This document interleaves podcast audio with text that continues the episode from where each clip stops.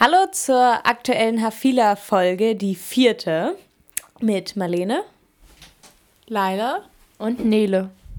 Und heute geht es um den Jungle. Bevor wir inhaltlich richtig einsteigen können, wollten wir vorher noch ein paar Begriffe klären und einfach sicher gehen, dass klar ist, Calais ist eine Stadt in Frankreich, die ähm, ans Meer angrenzt, von der aus die Fähren nach England rübersetzen. Und in dieser Stadt ist das Flüchtlingscamp entstanden, was äh, bekannt ist als der Jungle. Und die beiden Sachen sind getrennt, das heißt, ähm, das sind Parallelwelten, kann man sagen. Und es muss halt differenziert werden zwischen Calais und dem Jungle.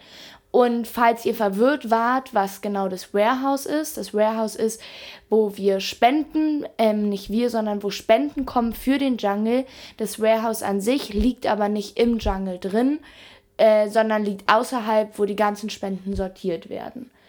Also wir durften von der Organisation aus nicht mit ins Camp und dort helfen, sondern sind sozusagen auf eigene Faust hineingegangen, ähm, weil wir einen Menschen kennengelernt haben, der sozusagen da drin immer Essen verteilt und der sich dort ein bisschen auskennt. Der hat uns da mitgenommen, als er abends da einmal essen gegangen ist und ja, hat uns quasi das erste Mal mit ins Camp genommen. Und jetzt hört ihr, wie es uns an dem Abend dann erging, also die ersten Eindrücke unmittelbar nachdem wir aus dem Camp wiederkamen. Naja, also, also wie fühlt man sich gerade irgendwie? Wie fühlt ihr euch denn gerade? Also zuallererst, ich bin mega, mega satt. Das ist so das Hauptgefühl Nummer eins. Und dann kommt dazu, dass man halt irgendwie sich merkwürdig fühlt, weil man so satt ist und weil man wirklich gut gegessen hat und eigentlich Wir haben war ich in einem Restaurant gegessen. Ja, in einem genau afghanischen Restaurant und ähm, eigentlich war ich erst so ziemlich überzeugt, dass es ein guter Weg ist, in dieses Camp zu kommen, dass man nicht sagt, irgendwie ich komme von ähm, ja oben herab und man gibt immer und wir sind immer die Europäer, die eh zu viel Zeugs haben, die dann Spenden geben sondern man war eigentlich der, der serviert bekommen hat und der irgendwie mal derjenige war, der sich einfach nur ja hat bedienen lassen oder war irgendwie so gleichgestellt und dann irgendwann eigentlich so im Laufe dieses Essens ist mir aufgefallen, so man ist halt doch nicht wirklich gleichgestellt, weil die allermeisten Campbewohner haben da nicht gegessen, glaube ich, sondern waren eher hm. hungrig, weiß ich nicht. Man ist einfach wirklich ein Besucher und das also, ist eh immer ein komisches Gefühl. Obwohl ich es gut fand, jetzt mal so einen ersten Eindruck zu bekommen, wie geht man da mhm. rein, was sind da. Einfach auch der Eindruck, okay, es sind wirklich einfach viele Männer. Du kommst da rein und du merkst es sofort. Es sind laufen mhm. einfach nur Männer nur. über den Weg, keine einzige nur, Frau nur, haben wir nur, nur. Ich finde irgendwie, ich weiß gerade nicht, ob das direkt zu eurem passt. Ich finde einfach, nicht, man hat jetzt nicht das Gefühl, dass man so richtig im Jungle war und dass wir mhm. gerade in dem Camp waren, wo alle drüber reden und was immer in den Medien ist, sondern das ist, hat sich für mich eher angefühlt wie so eine kurze Reise nach, ich weiß nicht genau wohin, in Afghanistan. Ja, es muss jetzt nicht Afghanistan, einfach in irgendein anderes Land, mhm. in eine, irgendeine andere Stadt, die vielleicht jetzt nicht eine Infrastruktur hat, so wie Berlin oder so und auch mhm. nicht so eine Häuser wie Berlin, aber so, das waren ganz normale Menschen und also so, ja, es waren Männer und man hat es auch gemerkt, aber es passt einfach nicht zu dem Bild, was einem vermittelt wird ja. von den Nachrichten, aber auch von den Volunteers im, im Warehouse, ja. Äh, von den Menschen in Calais und das verwirrt mich viel, viel mehr. Du weißt halt nicht genau, ob das äh, der Grund ist, weil das Bild total überzeichnet ist, was die anderen dir vermitteln, dass du dir Sorgen machen musst, in den Jungle zu gehen. Oder ob es halt dieser eine vordere Bereich war, der ja, ja. aufgeräumt war und der ähm, vielleicht auch darauf ausgelegt war, Volunteers genau. zu bedienen oder und der so die Welten, das war irgendwie noch so die Schnittstelle, wo sich die zwei Welten so treffen und wo man irgendwie so durch gelaufen ist, durchgeschlendert ist und ja, bisschen so wie. Ich habe mich ehrlich gesagt so ein bisschen gefühlt wie als ich durch Fes mit Laila gelaufen bin in mhm. Marokko. Also so, da waren nämlich auch vor allem Männer auf den Straßen und eigentlich habe ich mich vom Gefühl her ein bisschen so gefühlt. Oder wo man so ein bisschen den Unterschied gemerkt hat, einf- einfach der, die hatten einfach keine richtigen Schuhe, die Ja. hatten so Badelatschen mit mit so Barfuß und Socken es ist richtig kalt gerade. Also es sind wirklich Ja. 10 oder keine Ahnung, 10 Grad und wir sind so eingemummelt und das war irgendwie, fand ich so. Die Leute haben, haben in diesen selbstgebauten Hütten ein Feuer angemacht und es war so mega rauchig. Und wir sind ja auch an einer Hütte vorbeigelaufen, die einfach komplett runtergebrannt war. Also, Ja. ja, ist dir das nicht aufgefallen? jetzt Also sozusagen einer dieser Restaurants und wahrscheinlich sind die Leute, die ein Restaurant betreiben, schon echt weit aufgestiegen und denen geht es schon ziemlich gut. Aber das dann zu verlieren durch so ein Feuer halt, ist- Ich, ja, man ist doch irgendwie gerade komisch. Wie fandet ihr denn die Stimmung da drin eigentlich? Fandet ihr es aggressiv oder? nee, fand ich nicht. Nee, ne? Aber man hat schon gemerkt, dass es so eine, ja, gela also nicht geladen im Sinne von aggressiv, sondern mehr so bewegt. So alle Leute waren irgendwie voll unter Strom und an jeder Ecke passierte irgendwie was. Also so, dann kommt einer mit einem Sack voller Schuhe und dann wird das schnell auf dem Boden verteilt und mit der Kopflampe schnell und alle schauen sich das an. Also die Leute sind halt einfach nicht Ja, oder der Typ in dem Restaurant, wo wir saßen, der da einfach wirklich die ganze Zeit, ich weiß nicht, wie lange waren wir jetzt da? Stunde? Ich weiß Nicht so lang, ja. Der dann die ganze Zeit da sitzt und einfach wartet, irgendwie, Bis bis sein sein Handy Handy- geladen ist und dann. War das. Das muss einfach so ein frustrierendes Leben sein. Man kriegt es halt gerade irgendwie nicht so zusammen, finde ich, dieses.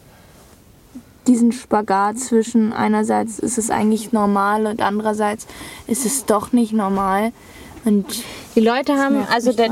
Jungle ist halt schon ziemlich ähm, weit entwickelt, würde ich sagen. Also es ist dann nicht einfach irgendeine Ansammlung von Zelten, sondern das macht es irgendwie auch so spannend. Du gehst da halt wirklich rein und siehst auch tolle Ecken und ähm, kleine Kiosks und ja, Friseure und so und eine normale Straße und dann ähm, ist alles aber total provisorisch und mit einfachsten Mitteln zusammengeschraubt und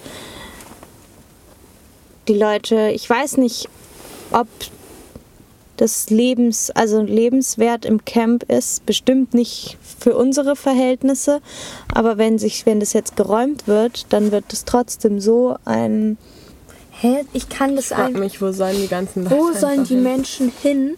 Was soll damit passieren? Also, Wir haben auch mit dem einen ähm, David? David? gesprochen, der meinte, Ja, richtig dass Also das Rote Kreuz ist ja zum Beispiel gar nicht hier im, im Calais. Und er meinte, dass es halt daran liegt, dass die schon zu sehr mit dem Staat zusammenarbeiten oder zu sehr von dem gefördert werden, dass die da das gar nicht machen können quasi und eher dann. ja, also der Syrien Jungle so. ist genau, der Jungle ist halt Genau. hat nicht den offiziellen Status eines Refugee Camps. Das ist ja. nicht so krass. und es ist so. 10.000 Leute sind da. ja, Und und kriegen- so eine neue kleine Stadt. kriegen keine staatliche Hilfe, sondern der Staat steht am Eingang des Camps und überwacht, dass die Volunteer-Transporter nicht Baumaterial reinbringen, damit es nicht noch größer werden kann. Das meinte er. Markus, Also dieser, diese, ja, halt dieser Einsatzwagen steht da nicht, weil die Leute nicht rein und raus dürfen. Wir sind ja einfach dran vorbeigefahren, Mhm. sondern damit halt in den Transport rein und raus. Ich verstehe das einfach nicht. Das nervt mich gerade richtig.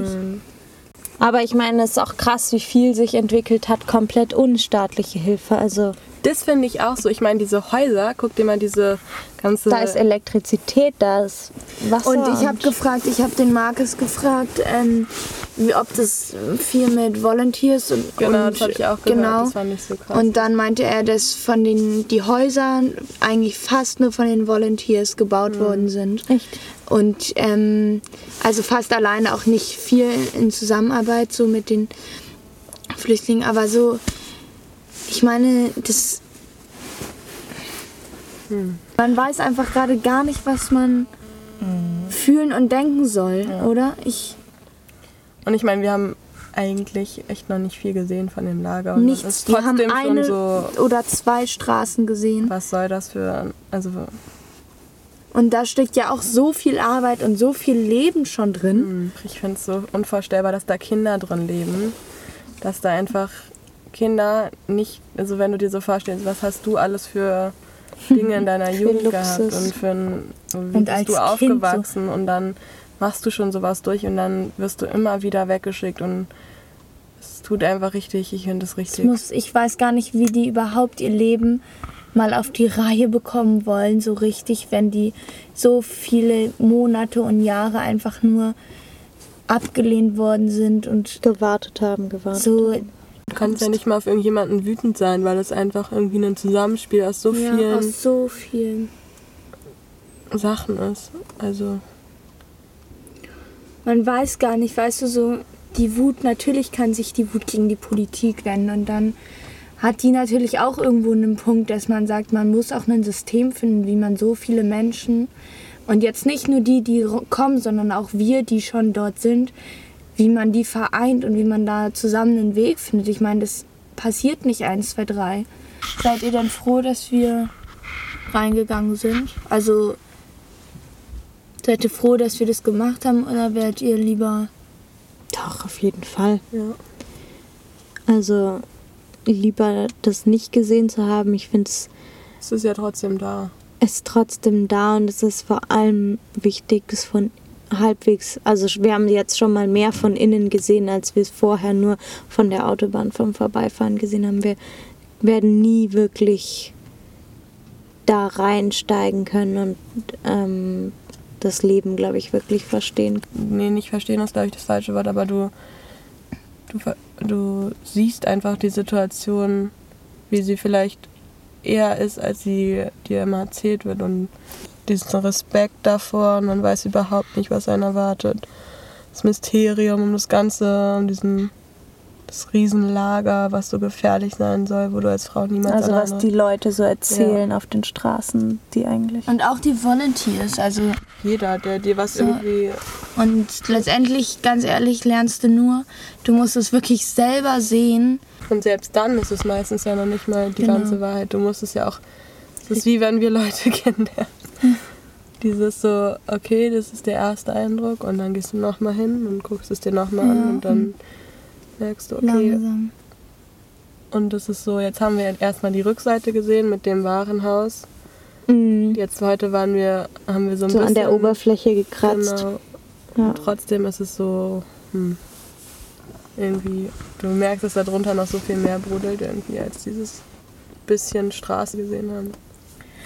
Was ich einfach nicht verstehe, woher auch diese mega Angst davor kommt. Also stellt euch doch mal vor, jeder Bewohner in Calais wäre einfach offen und würde einfach da wirklich normal essen glaube gehen aber- und, Ja. und normal das so wirklich mit in die Stadt anbinden. Und Ich kann schon verstehen, dass man auch Angst davor hat, weil Ja, kann ich es auch. sind einfach eine, eine Masse an Menschen.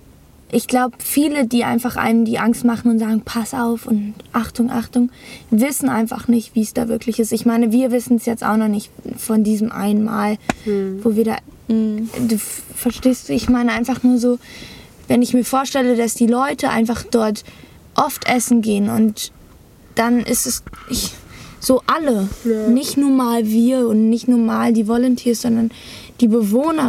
Ja, aber ich meine, guck dir an, wie viel wir Angst Ja. vor dem Camp hatten und wir konnten das halt dann irgendwie umwandeln in, okay, wir gucken uns das trotzdem an. Das meine ich halt. Ja. Die Angst kommt halt von dem, weil man das nicht weiß. Und wenn alle da hingehen würden und sich das angucken würden und das einfach eine offenere und transparente Sache ist, dann wüsste man auch genau, wovor man Angst haben muss und wovor nicht.